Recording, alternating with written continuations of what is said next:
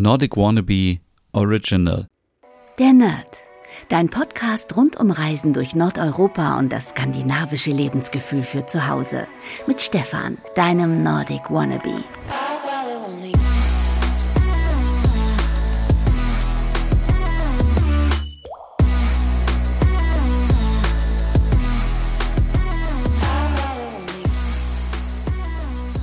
Hey und herzlich willkommen zu einer neuen Ausgabe der Nerd, dein Podcast rund um Reisen durch Skandinavien und das skandinavische Lebensgefühl für zu Hause. Mein Name ist Stefan und beamen wir uns mal ein bisschen zurück in die Jahre 1970. Wie war das damals?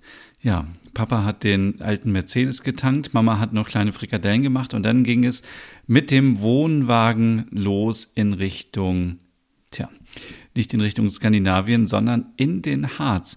Denn in dieser Folge geht es heute mal nicht direkt um Skandinavien, sondern es geht um das nördlichste Gebirge, was wir haben in Deutschland, denn da sind viele Dänen und Däninnen unterwegs. Das Ganze habe ich in einer Reportage diese Woche gesehen und habe gedacht, das kann doch nicht sein.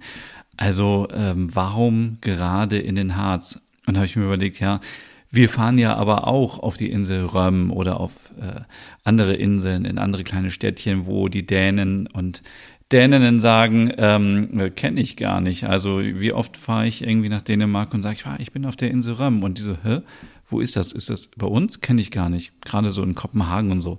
Und äh, dann äh, ist es natürlich äh, schon vorstellbar, dass auch viele aus Dänemark in den Harz reisen. Und das hat alles einen Grund. Und warum das so ist, das erfahrt ihr heute in dieser Folge.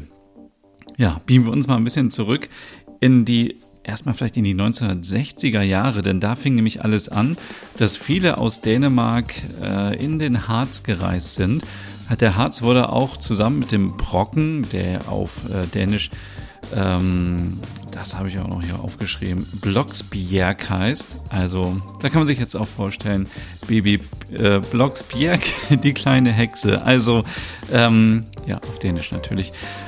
Äh, genau, also diese kleinen schnuckeligen Fachwerkhäuser und äh, romantische, märchenhafte Naturlandschaften, all das hat viele aus den Niederlanden, aber vor allem auch aus Dänemark in den Harz gezogen. Laut dem NDR, dem Norddeutschen Rundfunk, sollen in der Urlaubssaison 1975 ungefähr 76.000 Dänen und Däninnen Urlaub gemacht haben im Mittelgebirge in Sachsen-Anhalt.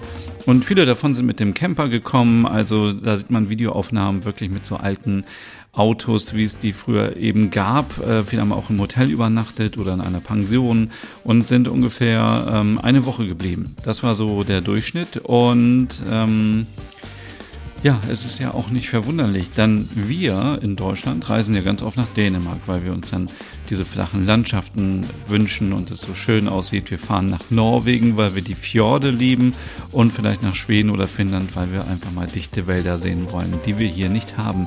Dann ist es ganz logisch, dass die Däninnen und Dänen, die ähm, ja nur flaches Land haben, ich glaube, es gibt überhaupt keinen richtigen Berg in Dänemark, dann zum Harz fahren, weil da ist der Harz ist einfach am nächstgelegenen, äh, das nächstgelegene Gebirge.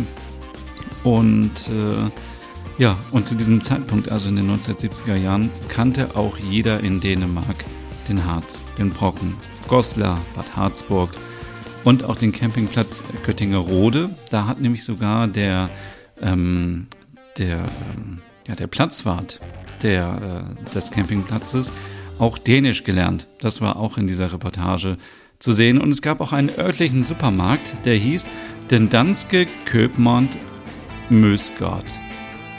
Ähm, geführt von einem Dänen. Und ähm, der hatte damals nicht nur deutsche und internationale Lebensmittel, sondern auch dänische Lebensmittel. Also wie verrückt. Also wenn ich das vorher gewusst hätte, als Kind war ich auch im Harz, aber damals war ich noch nicht mit dem Scandivirus infiziert. Sonst hätte ich ja mal auch geguckt, ob ich das vielleicht auch mal gesehen hätte. Also ich muss unbedingt nochmal recherchieren, ob es diesen Supermarkt noch gibt, aber ich vermute, dass es ihn leider nicht mehr gibt. Aber ähm, lange Rede, kurzer Sinn, es kamen immer mehr Touristinnen und Touristen äh, aus dem nordischen Land zu uns und äh, Mösgard hat dann auch den Reiseführer gemacht vor Ort. Also er hat gesagt, er nimmt die Dänen mit und zeigt denen alles. Äh, dann gab es äh, immer so Autokorsos, die durch die durch die Natur fuhren und ähm, sie haben sich dann alles angeschaut. Der Kaufmann Mörsgard war vorne weg. Man nannte ihn mittlerweile auch den dänischen Konsul aus Bad Harzburg. Er hatte auch so eine kleine dänische Flagge vorne an seinem alten Mercedes dran. Also das muss ja echt ein Bild für die Götter gewesen sein. Und äh, das Ganze startete dann immer im Nationalpark Torfhaus und äh, dort gab es dann immer den Blick auf den Brocken, auf den Blocksbjerg. Und angeblich ähm, kennen auch viele in Dänemark die Walpurgisnacht mit den Hexen. Das gibt es natürlich, ich, nicht so in Dänemark. Und sie waren auch erstaunt über die innerdeutsche Grenze. Also die gab es damals ja noch. Und ähm, aus Dänemark kannte man das gar nicht so, dass ein Land geteilt war. Also ziemlich viele neue Eindrücke in dieser Gegend. Und das Ganze äh, wurde scheinbar so von Generation zu Generation weitergegeben. Also das ist nämlich das Verrückte. Ich habe von einer Freundin diese Woche, dann nachdem ich diese Reportage gesehen habe, auf ihrem Instagram äh, bzw. auf dem Facebook-Kanal ihres Mannes gesehen, dass sie drei Tage Urlaub im Harz gemacht haben. Und ich dachte so, nein, das kann nicht sein. Das, dann stimmt das ja wirklich. Also die äh, Freunde sind ziemlich cool und die, die machen viel Urlaub und sind viel unterwegs. Aber warum gerade im Harz? Und es wird halt von Generation zu Generation weitergegeben. Das Ganze ging so bis in die 80er Jahre und dann war so ein bisschen Flaute.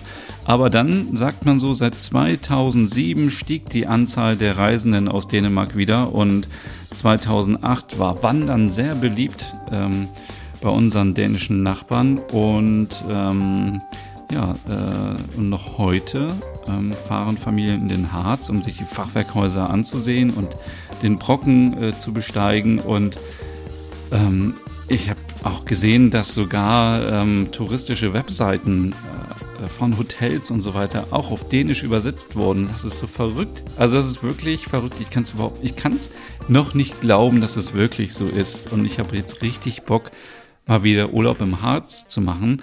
2017 sollen zuletzt 8000 Däninnen und Dänen in den Harz gereist sein. Das ist schon ziemlich viel.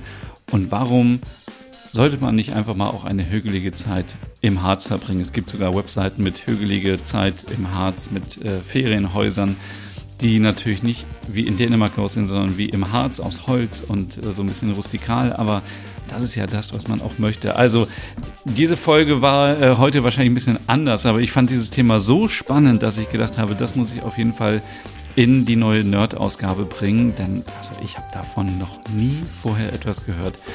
Und hätte ich nicht diese Reportage gesehen äh, im NDR, dann, äh, dann gäbe es jetzt diese Folge nicht. Und hätte ich nicht bei meiner Freundin gesehen, dass sie das immer noch machen, dass sie den nach äh, Goslar fahren zum Beispiel und sich da das Glockenspiel angucken und all solche Sachen. Also ja, aber warum nicht? Also warum nicht? Denn wie am Anfang schon gesagt, wir fahren auch nach Riebe oder nach andere, anderen kleinen Städten in Dänemark und schauen uns da historische Gebäude an. Warum sollte es auch nicht andersherum passieren? Also ja, also ich muss sagen, ähm, Hamburg, Berlin, passt auf, der Harz der Harz zieht die Touristinnen und Touristen an sich aus Dänemark.